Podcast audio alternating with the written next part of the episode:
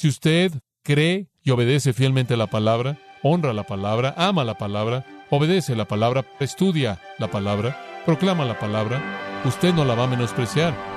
Va a ser una parte demasiado grande de su vida.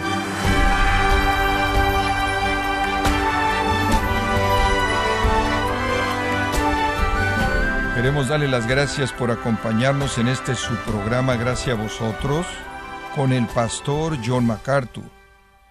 El mensaje de Dios en su palabra fue entregado por medio de profetas y apóstoles, pero nunca la profecía fue traída por voluntad humana, sino que estos santos hombres de Dios hablaron siendo inspirados por el Espíritu Santo. ¿Puede un predicador decir que está entregando profecía a nivel que le entregaron los apóstoles y profetas? John MacArthur da una mirada a qué tipo de profecía se refiere el apóstol Pablo en este pasaje de Primera de Tesalonicenses 5:20, parte de la serie La Iglesia impulsada por la Biblia, aquí en gracia a vosotros. Primera de Tesalonicenses capítulo 5, versículo 20 el apóstol Pablo dice, no menospreciéis las profecías. En muchas maneras, como usted sabe, la Biblia es un libro absolutamente sorprendente. Hay varios ángulos desde los cuales uno puede apreciar, valorar la naturaleza sorprendente de las escrituras. Permítame darle algunos que son quizás los más excepcionales. Algunos años atrás, un hombre de negocios israelita llamado Sel Fetterman comenzó a estudiar el relato de la destrucción de Sodoma y Gomorra. Y él leyó en las escrituras que decía, y aquí el humo del país subió como el humo de un horno. Él sospechó que una expresión así podría indicar que habría gas abajo del suelo. Y gas en el subsuelo, él pensó, significaba petróleo en el subsuelo. Tuvo razón. En 1953, el primer pozo petrolero de Israel empezó a operar en algún punto cerca del lugar antiguo de Sodoma y Gomorra. La compañía de petróleo estándar ha descubierto petróleo y ha estado operando con pozos en Egipto durante mucho tiempo. Generalmente se sabe que ellos hacen eso, pero la razón por la que fueron a esa tierra antigua a buscar petróleo, en primer lugar, no es generalmente conocida. Se ha dicho que uno de los directores de la compañía del petróleo estándar resultó haber estado leyendo el segundo capítulo de Éxodo. El tercer versículo llamó su atención. Afirma que el arca, la cual la madre de Moisés hizo para su hijo, tenía brea. Este caballero pensó que donde había brea debía haber petróleo. Y si hubo petróleo en el tiempo de Moisés, Probablemente todavía estaba ahí. Entonces la compañía envió a Carlos Witchet, su geólogo y experto en petróleo, para realizar investigaciones. Y el resultado fue que de hecho se descubrió petróleo. Aquí está mi favorita. El almanaque cristiano del mundo reportó que un policía de Haifa, quien conocía su Biblia, se enfrentó con un grupo de contrabandistas. Ellos acostumbraban verse como una caravana que era llevada por asnos y se movían a lo largo de la ciudad. El policía pudo capturar algunos de los asnos, aunque los contrabandistas huyeron. El oficial dejó que las bestias de carga no comieran durante varios días y después los soltó. Y tal como él lo predijo a partir de Isaías 1.3, el buey conoce a su dueño y el asno la cuna de su amo. Y de esta manera los animales que morían de hambre llevaron a la policía directamente a los contrabandistas. La Biblia es un libro sorprendente. A lo largo de los siglos, la gente ha centrado su vida en torno a la Biblia. Es preciada como también excepcional. Una de mis anécdotas favoritas es la historia de una pequeña niña en Francia quien era pobre y era ciega. Ella obtuvo el Evangelio de Marcos en braille y aprendió a leerlo con las puntas de sus dedos. Debido a aquella tuvo un amor tan apasionado por las escrituras y las leía constantemente, sus dedos llegaron a tener callos, y al tener callos, eso disminuyó la capacidad que ella tenía para poder discernir las letras. Un día, deseando leer tanto las escrituras, se cortó la piel de los extremos de sus dedos en un esfuerzo por incrementar su sensibilidad para terminar destruyendo los nervios. Ella sintió que debía rendir el libro amado y llorando la historia cuenta, ella presionó sus labios a las páginas de Marcos y dijo adiós, adiós. Y para sorpresa de ella, sus labios, más sensibles que sus dedos, distinguieron la forma de las letras y toda esa noche ella leyó con sus labios la palabra de Dios y abundó de gozo ante esta nueva oportunidad. Jesús lo resumió cuando dijo, No solo de pan vivirá el hombre, sino de toda palabra que sale de la boca de Dios. La Biblia es un libro maravilloso, sin paralelos. De hecho, creo yo que alguien debería colocar una advertencia en la Biblia y quizás debería decir esto, advertencia, este libro forma hábitos. El uso regular causa una pérdida de ansiedad, un apetito decreciente para mentir, hacer trampa, tener lujuria, odiar y robar. Síntomas de la condición son sentimientos que se incrementan de gozo, paz, amor y compasión. La Biblia es el libro supremo. Ningún libro ni siquiera se acerca a su excelencia. El apóstol Pablo tiene la supremacía de las Escrituras en mente en ese versículo que le leí hace un momento. Cuando él dijo, no menospreciéis las profecías o las afirmaciones proféticas. Él tiene en mente la revelación de Dios. Él aquí está hablando acerca de nuestra actitud hacia la revelación de Dios, sea hablada o escrita. Ahora recuerde, este es el versículo 20, es parte de una lista de elementos básicos para la vida cristiana. Allá atrás en el versículo 16, Él nos recordó que debemos estar siempre gozosos, después orar sin cesar y después dar gracias en todo. Después la última vez señalamos que Él dijo no apaguéis el espíritu. Ahora Él pasa realmente a un tema único que permanece por sí mismo y dice no menosprecien la revelación de Dios. El apóstol Pablo ha hablado de cómo la iglesia debe relacionarse consigo misma, líderes con la congregación, congregación con los líderes, la congregación entre sí misma y ahora la congregación para con el Señor. Y todos estos son componentes de lo que constituye una iglesia eficaz. Ahora estos últimos mandamientos son muy directos y muy específicos. No apaguéis al Espíritu, es inequívoco. Versículo 21, examinadlo todo. Eso es inequívoco. Retened lo bueno, muy claro. Absteneos de toda especie de mal, muy claro.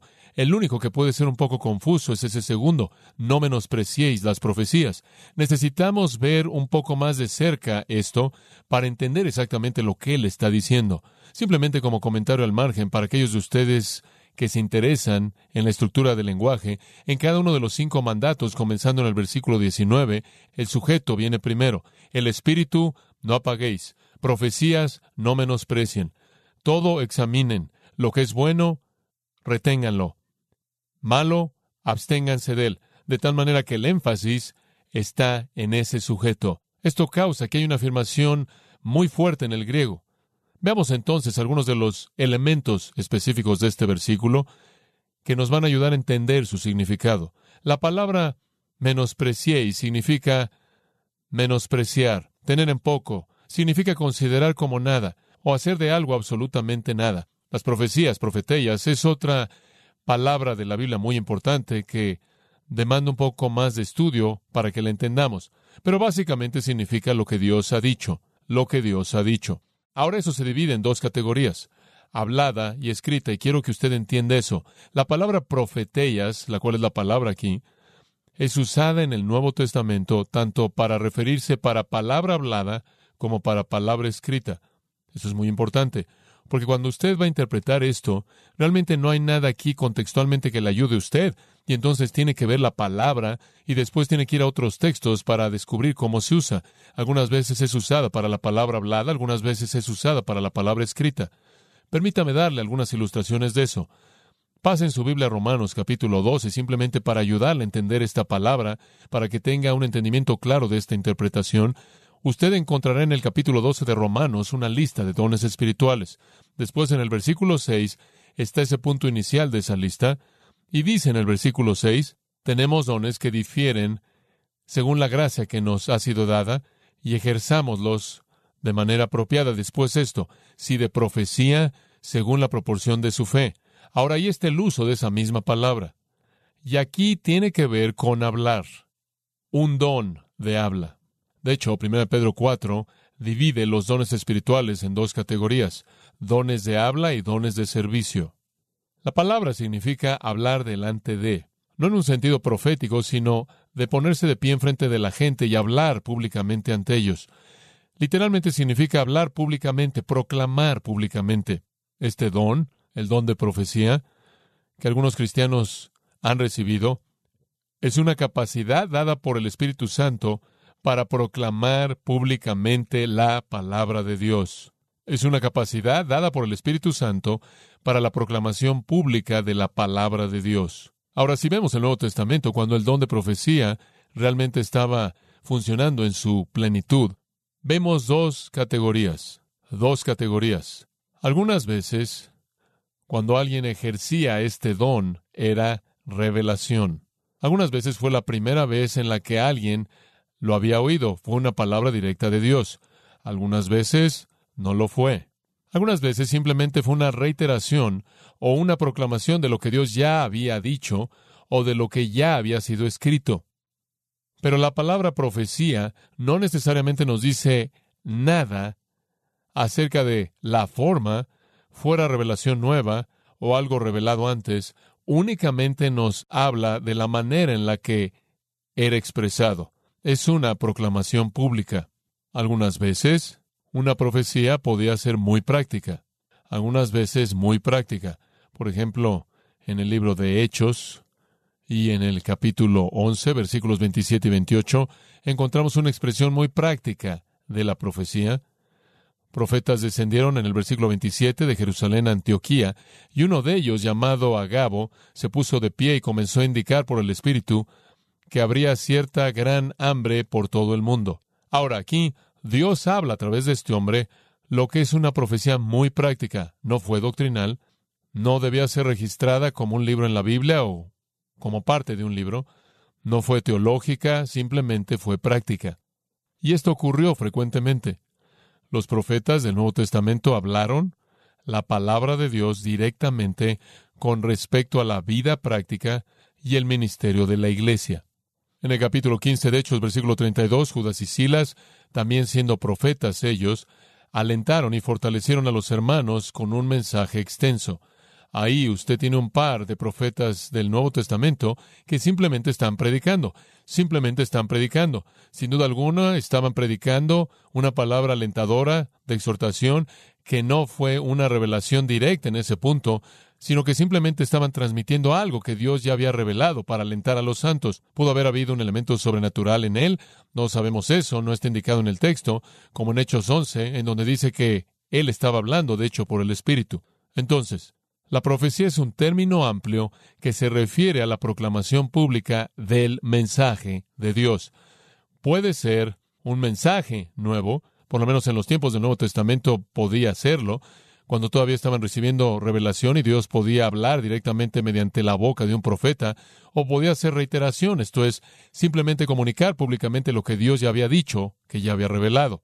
La parte milagrosa de esto, esto es revelación nueva, fuera práctica o doctrinal, fue distintivo en la época de la primera iglesia. En la mayoría de los tiempos, inclusive en esa época, con mayor frecuencia el don de profecía fue la capacidad de proclamar la palabra de Dios que ya había sido revelada. Y en Romanos 12:6, eso es precisamente lo que Pablo está diciendo. Si usted regresa ese versículo por un momento, quiero que vea algo que es muy importante. En Romanos 12:6 él dice, si tienes el don de profecía, úselo según la proporción de la fe. Quiero que esa traducción quede clara según el griego. Si profecía, según la proporción de la fe, no su fe, no la fe de él. El pronombre posesivo no está ahí en el original. Ahora la palabra proporción, muy importante, analogia, analogia, de la cual obtenemos analogía. Cuando decimos que algo es análogo a algo más, queremos decir que tiene una relación de acuerdo con algo más. Si yo digo, esa verdad es análoga a esta, quiero decir que hay una relación de acuerdo. Que sea lo que esto es, está de acuerdo con esto. Esa es la razón por la que los reformadores solían decir analogía escritura. Las escrituras siempre están de acuerdo consigo mismas, ¿verdad? No están en desacuerdo consigo mismas. Entonces, ¿qué es lo que él está diciendo en Romanos 12:6? Que este don de profecía debe ser usado en acuerdo apropiado con la fe. Una afirmación muy importante. En acuerdo apropiado con la fe. ¿Qué es la fe? La fe es usada varias veces en el Nuevo Testamento como un sinónimo del cuerpo dado por Dios de verdad cristiana, doctrina, el cuerpo dado por Dios de verdad cristiana, la revelación de Dios. En Hechos 6, versículo 7, la palabra de Dios continuaba esparciéndose, el número de los discípulos continuaba incrementándose grandemente en Jerusalén, y muchos de los sacerdotes se estaban volviendo obedientes a la fe, esto es, la doctrina, la verdad. En Judas, Judas le recuerda al lector que debemos contender ardientemente por la fe. ¿Qué fe? La fe que ha sido una vez dada a los santos. Esto es el cuerpo de revelación que conocemos como la palabra de Dios. Y en el versículo 20 de Judas, edificándoos sobre vuestra santísima fe. Entonces Pablo dice en Romanos 12:6, cualquier persona que profetiza está capacitada para proclamar palabras en nombre de Dios. Debe estar en acuerdo total y armonía con la fe de Dios que ya ha sido revelada. ¿Entiende usted eso? Entonces el que habla, habla en acuerdo con la fe. Así es como esa palabra es usada. Entonces, si cuando Pablo dice no menospreciéis las profecías, y nos preguntamos qué es lo que él quiere decir, podemos decir en primer lugar, él quiere decir esas afirmaciones que vienen de hombres dotados que están en acuerdo perfecto con qué? La palabra de Dios. La palabra de Dios. Apocalipsis, hacia el final, en el capítulo 19, versículo 10, dice, Y caí a sus pies para adorarle, esto es Juan, y él me dijo, no hagas eso, soy consiervo tuyo. El ángel dijo, y tus hermanos que se aferran al testimonio de Jesús, adora a Dios. Después esto, porque el testimonio acerca de Jesús es el espíritu de la profecía. La profecía da testimonio de Jesucristo. La profecía está de acuerdo con la revelación de la palabra de Dios. Cada vez que alguien se pone de pie para hablar un mensaje verbal, podemos juzgar su validez al reconocer que está en acuerdo perfecto con las escrituras. Las profecías nunca pueden desviarse de la palabra escrita. Y por cierto, en Romanos 12, el don de profecía está en una lista que está carente de cualquier referencia a cualquier don milagroso. No se enlista ningún don milagroso en Romanos 12. Algunos se enlistan en 1 Corintios 12, pero no en Romanos 12. Entonces podemos discernir que este puede ser un don no milagroso. Esto es simplemente la proclamación de la verdad en acuerdo perfecto con la palabra de Dios. Pero vayamos a 1 Corintios capítulo 12. Necesito llevarlo en mayor profundidad. 1 Corintios capítulo 12, versículo 10.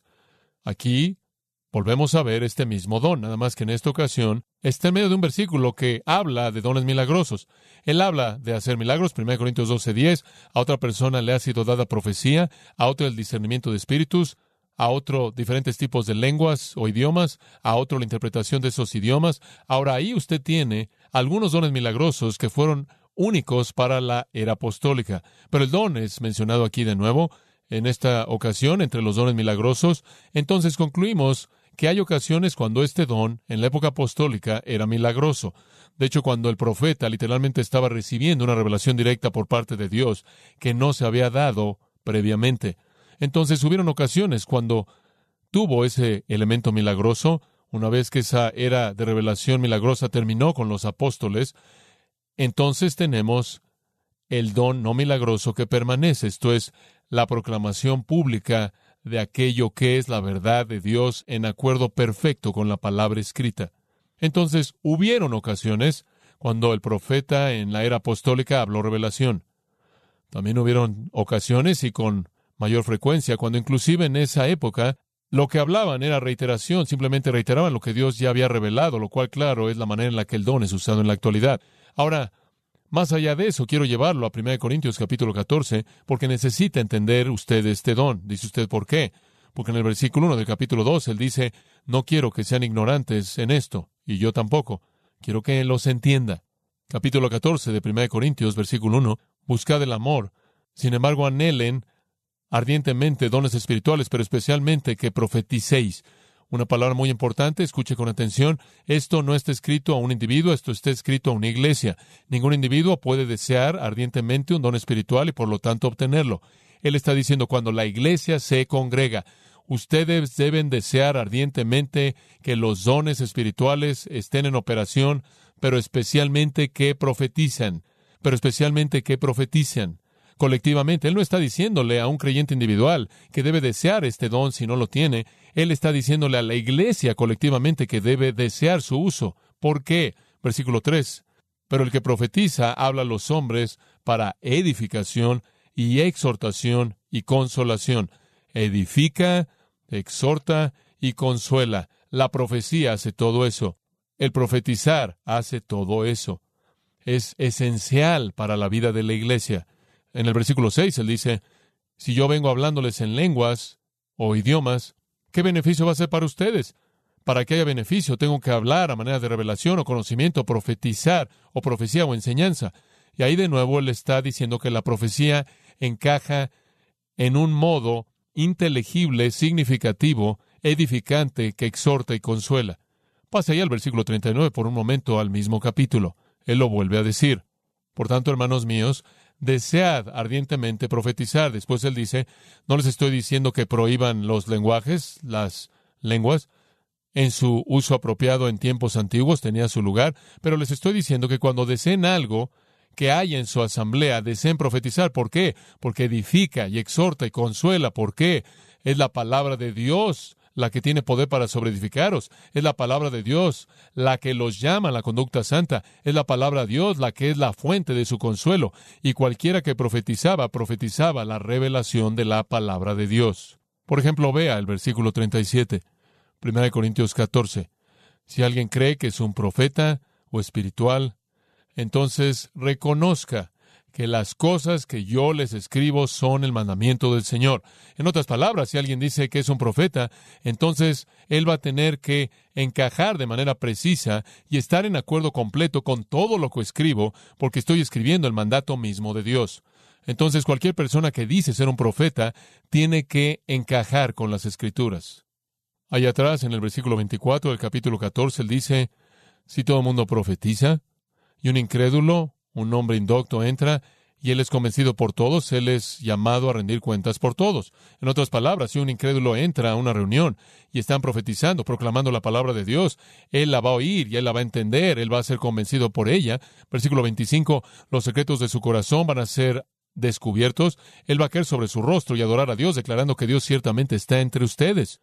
Allá atrás en el versículo 23, él dice, si todos están balbuceando en idiomas y un hombre indocto, un incrédulo entra, él va a decir que están locos.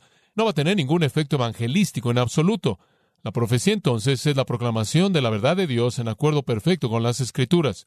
Es evangelística, es edificante, exhorta y consuela. Eso es la profecía. Es la proclamación pública de la verdad de Dios. Ahora, no vivimos en la era apostólica. Efesios 2.20 dice que la iglesia está edificada sobre el fundamento de los apóstoles y los profetas. Estamos muy lejos de ese fundamento. Todavía tenemos el don de profecía, el cual es proclamar la palabra de Dios. Ahora, habiendo dicho todo eso, queremos decir que la profecía no es solo hablada, sino que la profecía es escrita. Hay varias veces en el Nuevo Testamento en donde la palabra profetellas es usada de revelación escrita. Regrese a Mateo 13 y necesitamos llevar a cabo este estudio bíblico porque este versículo puede ya ha confundido a muchas, muchas personas y francamente la mayoría de los comentaristas me parece que están confundidos por él. En Mateo 13, versículo 14, usted tiene la misma palabra profetellas y ahí está refiriéndose a Isaías. Mateo 13, 14, en su caso la profecía de Isaías está siendo cumplida y después él procede a citar de la profecía de Isaías mismo, capítulo 6. Entonces aquí tiene usted esta palabra profecía que no se refiere a hablar, sino se refiere a un escrito. No se refiere a comunicación verbal, sino a comunicación escrita. Y de hecho aquí se refiere al profeta Isaías del Antiguo Testamento. Pase a Romanos, al final, al último capítulo, Romanos capítulo 16. Y aquí usted tiene una afirmación muy interesante en el versículo 26, Romanos 16, 26. Él dice, Pablo, ahora se manifiesta. Eso, claro, ahí se está refiriendo al Evangelio. y la revelación del misterio que había estado escondido por mucho tiempo, ese es el nuevo pacto del versículo 25, ahora es manifiesto. ¿Y cómo? Por las escrituras de los profetas. En otras palabras, estos hombres que escribieron las escrituras tuvieron un ministerio profético, hablaron ante la gente, escribieron ante la gente, le dieron la palabra de Dios a la gente, fuera en forma hablada y o en forma escrita. Entonces sabemos que la palabra puede referirse a hablar o puede referirse a la palabra escrita. Vaya a 2 de Pedro por un momento, 2 de Pedro 1. Él dice en el versículo 19, tenemos la palabra profética. Después en el versículo 20, él la define, la profecía de las escrituras, él la llama, la palabra profética, la profecía de las escrituras. Aquí está el mismo término de nuevo, y aquí se refiere a la escritura inspirada.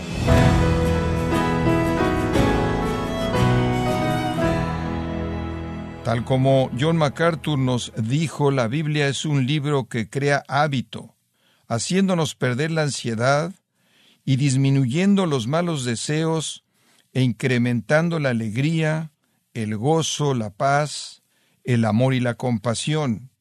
Esto es parte de la serie La Iglesia impulsada por la Biblia, aquí en gracia a vosotros. Estimado oyente, quiero invitarle a leer el libro Avergonzados del Evangelio, escrito por John MacArthur, donde hace un llamado a la Iglesia que recupere la voz bíblica y profética, y así su verdadero papel en la sociedad. Lo puede obtener en gracia.org o en su librería cristiana más cercana.